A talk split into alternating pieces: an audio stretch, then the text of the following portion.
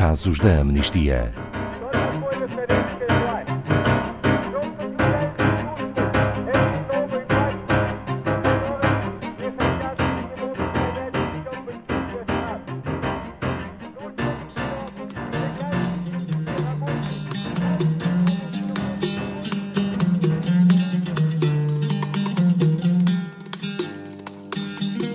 Nos casos da amnistia, falamos também dos temas que não preenchem as primeiras capas dos jornais, porque também esse é o trabalho da amnistia.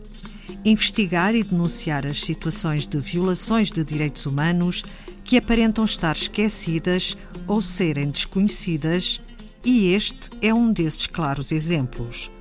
No novo relatório da Amnistia Internacional, Legado de Terror, a situação das crianças yazidis sobreviventes do Estado Islâmico, encontramos documentada a situação de cerca de 2 mil crianças yazidis que voltaram para as suas famílias após serem mantidas em cativeiro pelo grupo autoproclamado Estado Islâmico e que agora enfrentam problemas de saúde física e mental.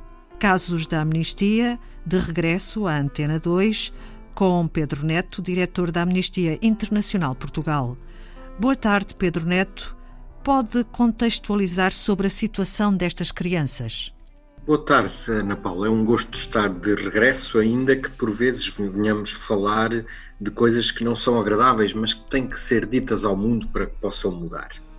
Neste caso, entre 2014 e 2017, o Estado Islâmico cometeu crimes de guerra. Foram crimes contra a humanidade e a ONU descreveu-os como genocídio contra uma comunidade específica, a comunidade Yazidi no Iraque.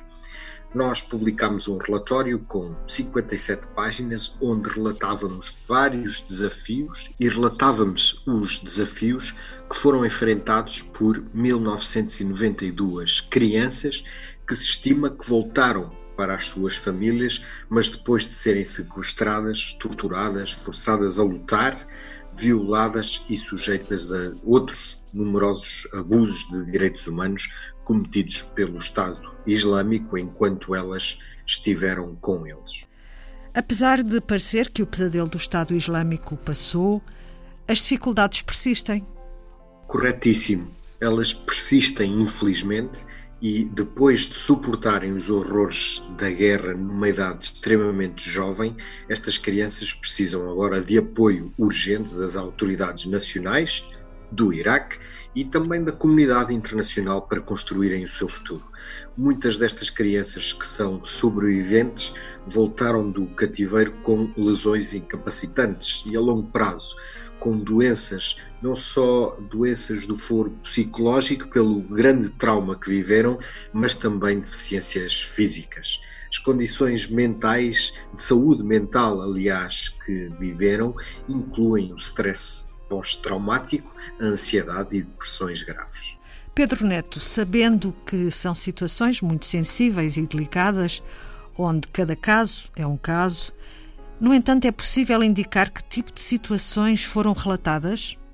Tivemos eh, relatos e falámos com trabalhadores humanitários, com profissionais de saúde mental, com cuidadores destas crianças que também revelaram à Amnistia Internacional os desafios específicos de dois grupos de crianças sobreviventes. E os dois grupos são, por um lado, ex-crianças soldado, principalmente meninos, e por outro lado, meninas sujeitas à violência sexual. E é possível a adaptação para estas ex-crianças soldados? Milhares de rapazes yazidis que foram capturados pelo Estado Islâmico passaram fome, foram torturados, foram forçados a lutar. Como resultado disso, muitas apresentam problemas de saúde e as deficiências físicas, até membros amputados. Quando regressam a casa, é habitual ficarem isolados e as suas famílias e comunidades têm dificuldade em perceber as experiências que elas viveram durante o cativeiro. Das 14 ex-crianças soldado entrevistadas pela Amnistia, mais de metade disse-nos que não tinha recebido qualquer tipo de apoio depois de terem regressado. Não por maldade, mas por incapacidade de lidar com uma experiência destas por parte das suas comunidades e famílias. E as meninas e raparigas? As raparigas yazidis sofreram uma grande variedade de abusos do Estado Islâmico.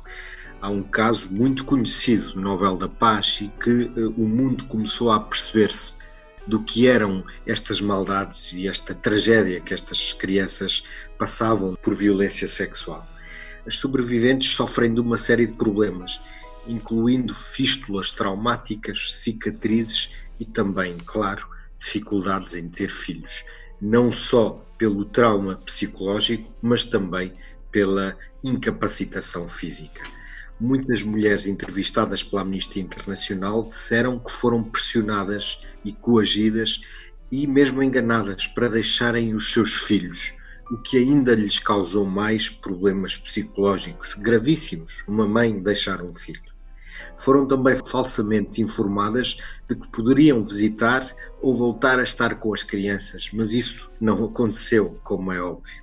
Todas as mulheres entrevistadas revelaram que não tinham qualquer contacto ou sequer acesso aos seus filhos. Pedro Neto, e como foi possível a Amnistia fazer esta investigação?